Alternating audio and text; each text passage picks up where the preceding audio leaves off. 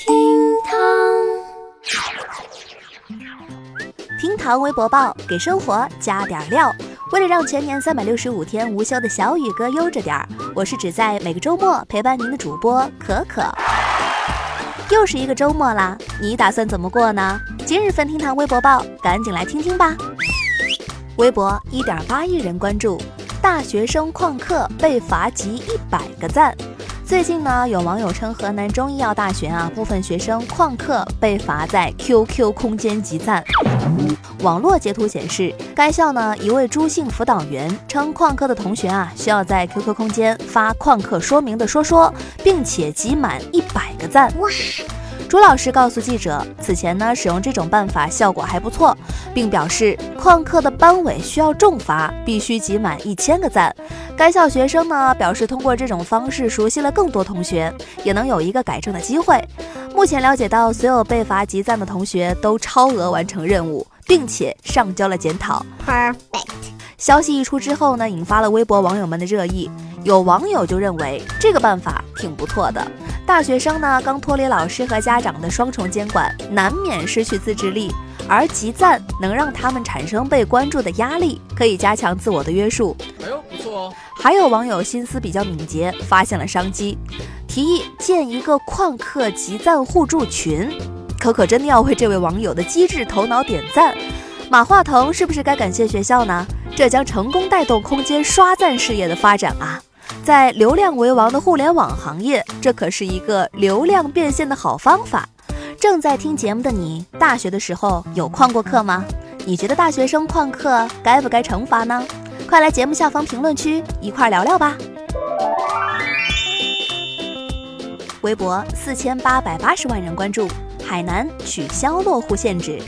最近，海南印发了海南省新一轮户籍制度改革实施方案试行办法，海南基本取消本省除三沙外落户限制，居民呢在落户地点无自有产权住房的，一律在其合法稳定住所所在的城镇社区集体户落户。听起来是不是一脸懵啊？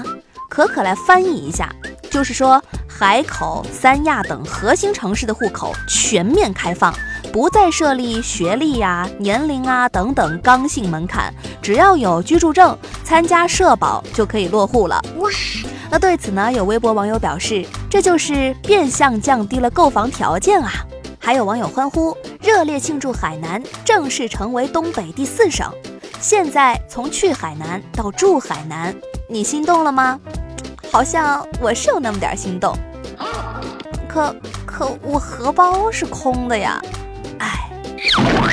微博三百八十五万人关注，小学生拒绝路人帮做题。那你前几天呢？贵州遵义两位十一岁的小学生啊，是趴在路边写作业，遇到了不会做的题，拍客呢主动提出帮忙，却遭到拒绝，说啊怕这个拍客文化不够。我的天哪！那其中一个同学啊，就自称学渣，只能考个四五十分，而另外一位同学呢，立马反驳。他说每次都能考个八九十分，在做完作业之后呢，两个人一起离开了。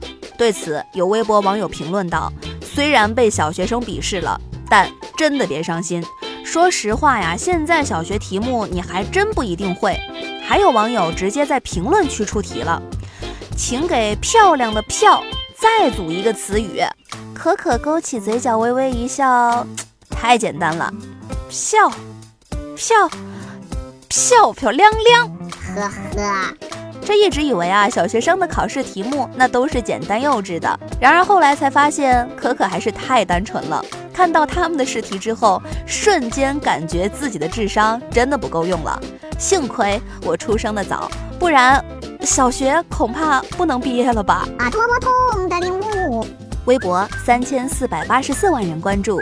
邢雅萍包揽女子跳伞个人项目六枚金牌，军运会跳伞一共六枚女子个人项目金牌，全部被中国二十一岁小将邢雅萍承包。